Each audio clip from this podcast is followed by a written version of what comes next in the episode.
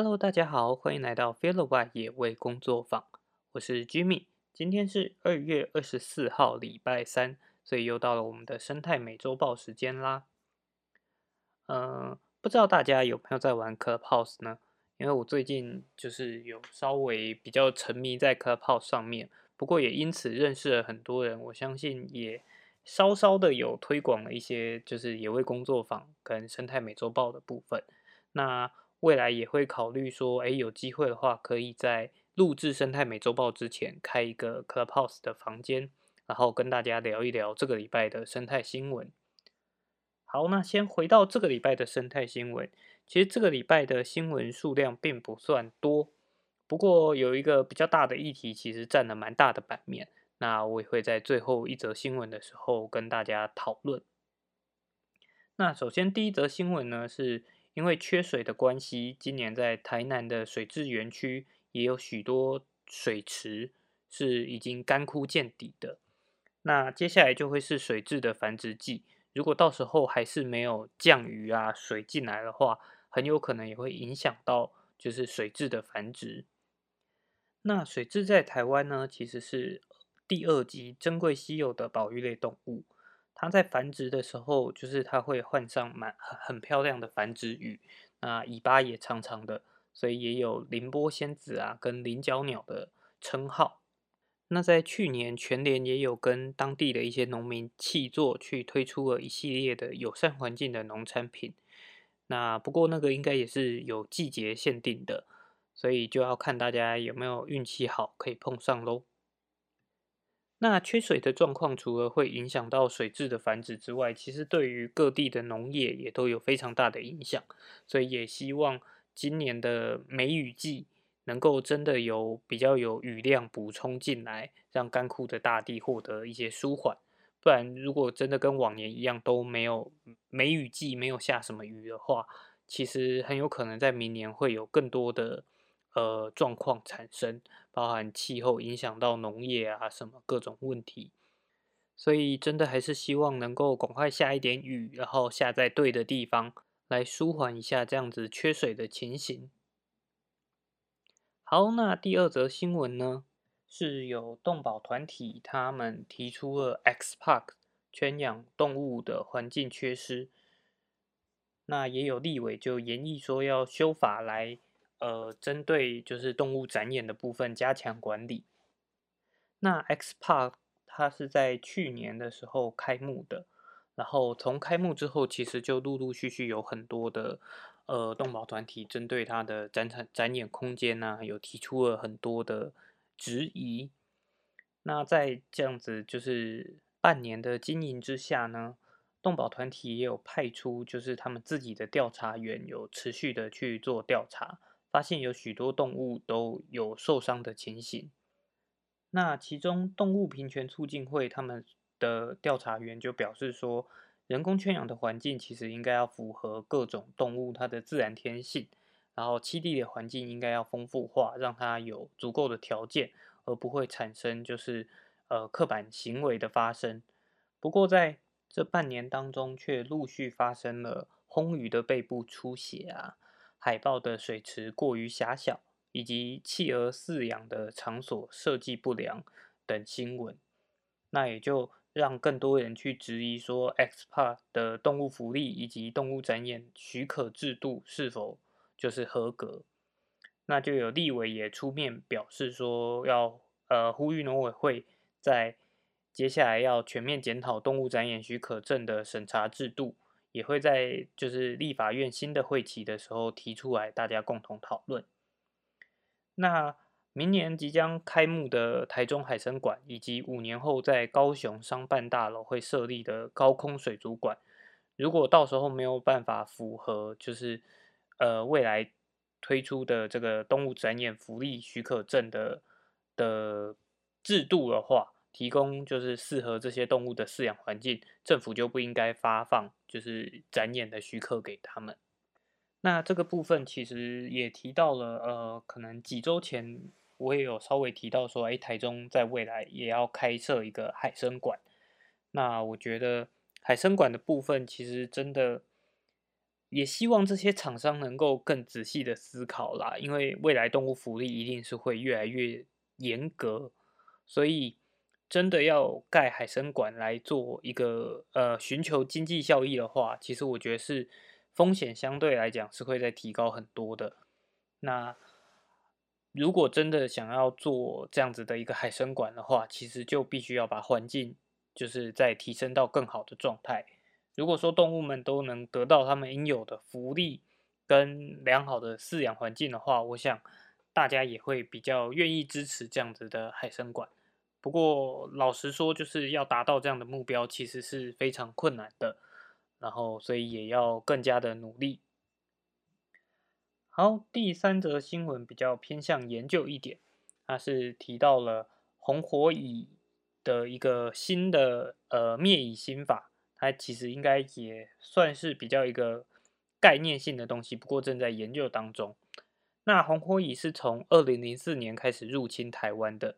他们会就是残害农作物啊，而且他们是呃集体活动的，然后用水淹也淹不死，用火烧甚至也有可能导致他们更快的窜出，然后甚至会去咬人。那咬人也有可能引发就是过敏反应。导致就是可能会有生命危险。那呃，中央研究院的研究员就有提到说，他们正在呃研究一种灭蚁的方式。那主要是因为在生态习性上，红火蚁其实有分成呃两个类型，一种是它的整窝里面只有一个蚁后。跟另外一种是一窝红火蚁里面，其实是可以有多个蚁后的。那如果说在多蚁后的蚁巢里面发现了这种单蚁后的出现的话，他们就会攻击这个单蚁后，因为他们可呃在气味上是会有不同的气味的。那如果说在单蚁后的蚁巢里面发现了有多蚁后的话，就他们也会去攻击这样子的多蚁后。所以中央研究院的研究策略。就是希望能够设计出一个饵料，让单蚁后去转变成为多蚁后的气味之后，就可能让公蚁会去攻击自己巢内的蚁后。那如果是多蚁后的部分，也是另外一个就是逆转，就是让这些多蚁后它身上的气味变成了单蚁后的气味之后，这些公蚁就可能会自己去呃灭掉自己的蚁后。那用这样子的一个呃，有点类似气呃生态防治的方式，让他们自相残杀。那这个研究目前已经展开了，但是效果如何的话，就还要持续观察当中。那也希望未来是能够真的对于这样子入侵种的红火蚁，能够做到一个好的族群控制，甚至是让他们在台湾不再出现。好。那下一则新闻呢，是又跟呃光电有关，而且这次的故事地点也是在苗栗，所以也跟石斛有关系。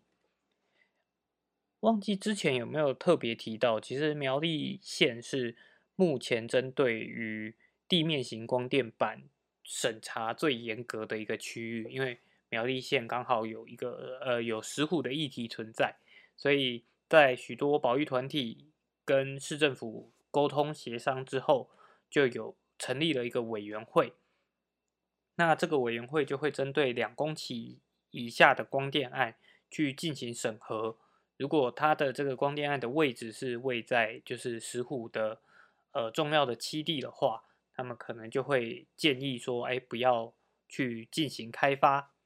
那或者是它在一个比较相对不敏感的区域的话。呃，这些委员们可能也会提供一些意见，让这个光电厂是更呃对生态友善的。不过这次提到的议题并不是这个两公顷以下的光电暗场，而是面积比较大的两公顷以上的光电暗场。那因为他们在分类上就把光电暗场暗场分成了两公顷以下跟两公顷以上。那因为不同的方式，所以。这样子两公顷以上的光电暗场，它反而没有办法进到我们刚刚所提到的这样一个专家小组会议里面去进行审核讨论，而是沿用了就是非都市土地开发的审议制度，但是在这个制度里面呢，目前是没有专门在处理生态环境议题的，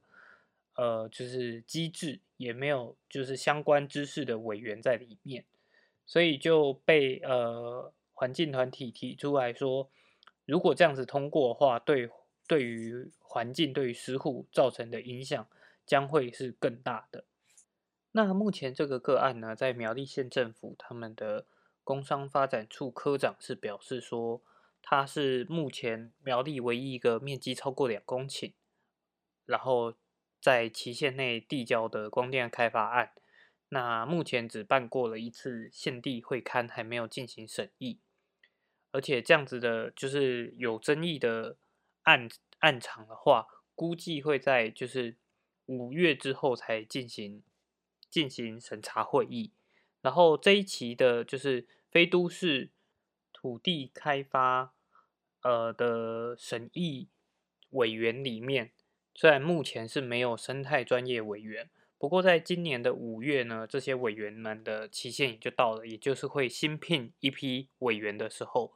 也有呃也有机会在新聘的委员里面纳入就是有生态背景的委员，所以呃苗栗县政府是期望说，就是民众不用过度担心，就是会。对这样子的暗场进行放水，不过石虎保育协会也表示说，虽然呃目前苗栗县政府愿意做出这样子的一个呃看法陈述啊，不过还是希望能够将就是大于两公顷以上的光电暗场，就是能够纳入像先前提到的要经过专家委员审查的。这样子的一个制度里面，所以食物保育协会也持续的有在做，就是联署网络联署的部分。那希望县政府能够针对这样子的议题去进行讨论，甚至就是修改它的法规。好，那接下来就要到这个礼拜，就是热度最高的生态新闻，就是我们的大潭早教啦。大潭早教其实，在呃前面几周也有提到过，不过这个部分其实，呃，我比较想要分享一个点，是我前面也提到，最近我比较热衷于在玩 Clubhouse，那在上面就可以认识很多的人。对于大潭早教来讲，其实一开始因为它不是我特别了解的领域，所以我并没有很积极的去做推广。那也会在网络上看到很多努力为大潭早教推广的人，他们会提出说：“哎，大潭早教比较难做推广，一方面是因为它好像没有一个特别可爱的生物来吸引大众的目光。那另外一方面，我没有很努力积极的去做推广，是因为我也很怕说，在别人问我问题的时候，我没有办法很好的可以跟。”对方阐述说：“哎，为什么会有这样子的问题，以及如何解决？”所以原本我都是抱在一个抱持着一个比较被动的心态。那在上个礼拜，就是在这个礼拜里面，刚好在 Clubhouse 上面有遇到有人，他们针对了早教这个议题开了一个呃房间。那这个房间他们算是呃算是在直播在台北的一场。就是也是这样子推推广活动，然后我就有去在线上收听，听完之后就刚好又跟其他的朋友哎有有开就是比较聊天的房间里面，然后就聊到了这件事情，那他们就反馈回来说，哎，其实他们可能在生活当中并没有真的没有接触到这个议题，那我稍微的做解释之后，他们也都更愿意去了解这样子的一个。一个议题之后，然后就激发了更多的讨论，然后我才觉得说，哎，虽然我不是那么的了解，但是如果可以稍稍的跟大家做一些宣传，好像还是可以，就是达到一些效果。那后续也陆陆续续在其他的很多 Clubhouse 上面的房间听了更多、更了解，就是早教的专家啊，或者是一些研究者。他们所分享的一些事情，所以也希望能够借由这个平台，刚好也是《生态美洲报》这个礼拜确实它最大篇的新闻就是有关于早教，然后再把早教的部分做一个比较完整的论述。大潭早教的公投案呢，它主要的原因是因为中油他们希望在大潭这边去建立一个第三天然气接收站。那这个天然气接收站呢，主要是为了在二零二二年，就是大潭发电厂它扩建之后所需要的天然气而建设的啦。那天然气发电呢，也是主要为了让未来我们能够整个台湾能朝向一个非核家园的目标，所以我们要足量的减少我们一些比较污染、污染性比较高的发电，包含像燃煤发电，也希望将它的比例能够慢慢的降低，所以就会采用相对来讲污染比较低一点的呃天然气发电。不过天然气发电对呃在目前台湾的整个发电的目标里面，其实它也是一个过渡的能源，也就是说，未来我们还是希望说能够再更朝向更环保一点的绿色能源，好比说太阳能光电啊，或者风力发电，其他可可再生的能源。那这边可能有一些人会觉得，哎，很奇怪，怎么我们前面在讲光电不好，现在又在提倡说，哎，未来政府的发展是要。走光电，但实际上我我觉得我们一直在提到的，哎，光电不好的部分，其实就是主要都是在讲说它选择的位置不好。比如说前面几周也聊过了，它如果能够，呃，我们也支持说能够针对一些屋顶型的光电去做发展，其实它对于环境的影响就会相对于去选择开垦。林呢，呃，林子或者是农地来做光电案来的更好。好，有一点离题了。所以呢，为了因应就是这样子的，就是天然气发电，就是为了要支援大潭发电厂，就希望能够在最近的地方，也就是大潭早教这一块区域去建设一个天然气的接收站跟港口，让未来运送天然气来的船只可以直接在那边就。就储存进呃，就是这个接收站，然后运到大潭发电厂。那目前大潭发电厂它的天然气来源呢，其实是从台中有管线一路送到桃园这边来的。这样子来做的时候，其实它的第一个是它的天然气在运送过程中一定会有呃损耗，然后再是它的运输管线越长的话，其实对于安全议题上。的风险相对来讲就会比较高，但是比较高，呃，我这边没有数据，但是比较高并不代表说它就可能会发生什么样的问题，而是因为它的管线比较长，所以可能发生问题的几率就会相对高一点。好，那呃，在当时环评的时候，其实就有许多的呃环境团体啊，或者是委员。有提出过，希望中油可以提出呃替代的方案，就是有一定要在大潭早交所在的这个区块吗？还是有没有其他的方案可以选择？就我接收到的资讯，可能我的资讯比较片面，或者是有误差，也希望大家如果有收到不同的资讯，也都可以分享给我。那在我接收到的资讯，其实会比较偏向中油当时呃比较不愿。应该也不能说不愿意，而是当环境团体或者是委员提出替代方案的时候，中油都是持一个比较否决的态度，就是认为说，哎，这个可能没办法，那个可能没办法，而比较执意想要在大潭这边去呃施作。那当然不是说在其他地方施作就好像百利而无一害，一定都会有利有弊啦。那后续也引发了之之前的就是呃环评环委员他们就是离席不愿意为这个开发案背书，但最后运用人数上的优势，这个案子还是通过了，所以也是这个案子在环评上比较有争议的一个论点。那关心早教的这些环境团体，他们本来在这些就是在环评通过后，到现在其实施工有一段时间，都希望采一个比较沟通的方式，希望呃有机会能够去说服中央政府或者是中油，能够把这个计划就是转弯，就是不要在这里盖。但是到到今年都一直没有没有任何的改善，所以才决定走就是尝试走公图这一个方式，让更多人来关注这个议题。那这个议题在这几天其实突然的爆红，有一部分的原因也是比较偏向政治因素，因为呃国民党就是我们在野党国民党，他就跳出来就是支持了这个这个公投案。那这个公投案其实在很早之前就已经开始了，不过受到关注的程度一直都不高。那到最近，就是他在二二八三月初的时候就会截止联署，那还差了大概二十多万的联署书。那国民党在这个时间点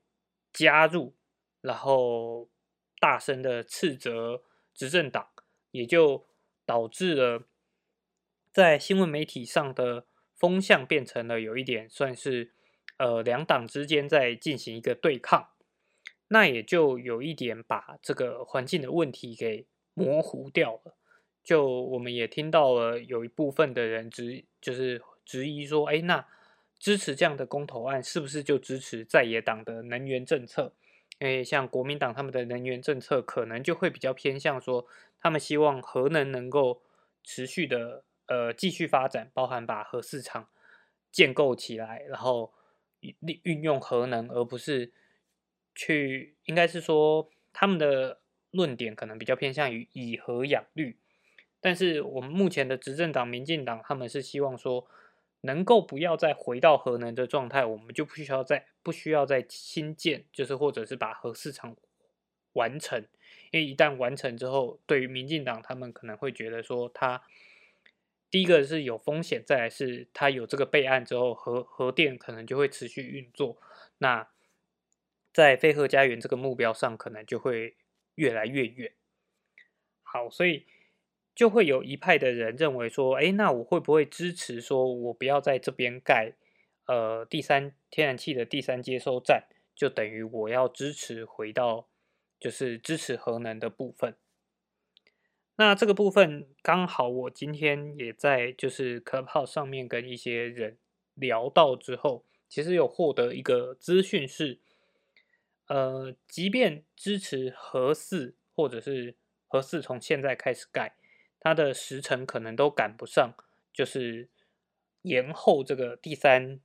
呃第三天然气接收站，应该这样子讲好了。第三天然气接收站现在环境团体他们希望的是说能够迁移位置，那不要就直接盖在这个早教上面。呃，他们提出来的一个方案之一，他们其实提出了几个方案啦。那我自己比较有印象的是，可能就是把这个天然气接收站移到台北港，因为台北港它目前就是一个港口了，所以它不需要额外再新建港口。不过，呃，迁移到台北港就有其他的问题衍生，包含了它从台北港要运送到大潭发电厂，它就必须要设置管线，所以它在就是建造的时程上可能也会有所拖延，就可能会没有办法在二零二二年就让大潭发电厂达到预期的发电量。那这样子的，如果说真的迁到台北港，或者是迁到其他的方案的话，预计可能就要到二零二四年才有办法让大潭发电厂达到预期的发电量。不过，即便从现在开始去恢复核市场的运作，也必须要到，就是状况好的话，最快可能也要到二零二八或者是二零三零年，才有办法让核市场正常的发挥功能。也就是说，呃，即便你现在支持这个，就是关塘的这个案子，不要在不要在早教上面盖第三天然气接收站，然后。所影响到的，就是我们的电量可能会呃稍微有点缩减，不过根据资料也是缩减的部分是备用能源的部分，也就是没有遇到太大的意外情况下的话，我们的电量可能都还是够用的。那影响到的层面可能是这样，也就是状况正常的情况下，其实不一定会影响到民生用电。那所以你支持这个这个案子，就是延后让它移到一个对于环境、对于早教环境影响比较少的地方，也不会影响到你不支持核四的立场，因为移走了缺电的那几年，核四也来不及供应这个电。那这个部分是我觉得我自己听下来，我自己都会有动摇的，就是哎，有些人会说会不会我支持这个案子，我就是就是支持合适，但目前我接收到的讯息其实并不会有这样子的，就是这个有一点算是谬论啊，它的两件事情其实相关性并没有到这么的强。好，因为录的时间也有点长，我先做一个总结的部分。总结的部分呢是。这个呃，大谈早教的这个公投案，其实大家一开始都不抱太高的期望，只是希望引发更高的关注度。不过在最近这几天，发现说，哎，这个声量有起来之后，好像联署的数量也有所增加。那你支持这个联署，就代表你支持，呃，就是不要在早教上面盖第三接收站吗？其实并没有，因为它只是一个公投的过程。也就是这个公投有没有办法成案？那在成案之后呢，就会有需要有更多的资料来进行一个辩论会，让更多人了解这件事情到底应该要是什么样子。所以在我的立场，我还是很建议、很希望大家能够支持这样子的一个公投联署，让这个案子能够正式的成案。即便到最后你获得的资讯、你获得的资料，你认为在各个方案之间。没有更好的地点来盖这样子的第三天然气接收站，你认为还是必须要盖在就是大潭早教目前所在的位置？你也可以在公投上面去表达出你的意见。但是如果你完全没有去做这样子的联署，等于连一个讨论的空间都没有了。那我觉得这会是非常可惜的一件事情。尤其我们这几年也都希望我们不要被。呃，传统的政治意识形态所带着跑，也就是我们不希望只是在于说我支持哪一个政党，所以我做什么样的事情，而是这件事情到底值不值得我花这个力气去支持去做。好，那这个话题其实讲的有一点，我觉得相对来讲比较更沉重、更深意一点。不过也希望这样的讯息有帮助到大家。那有任何其他相关的问题，也都欢迎在呃各种联络得到我的方式，包含像 Podcast 上面如果有可以留言的，或是到脸书的粉丝专业，或是到 Instagram，都可以留言让我知道。那如果我有办法回复的问题，我就会及时回复。如果说我可能需要查资料的，我也会再去询问更多的专家。那这个礼拜的生态美洲报就到这边啦，那我们就下个礼拜见。拜拜。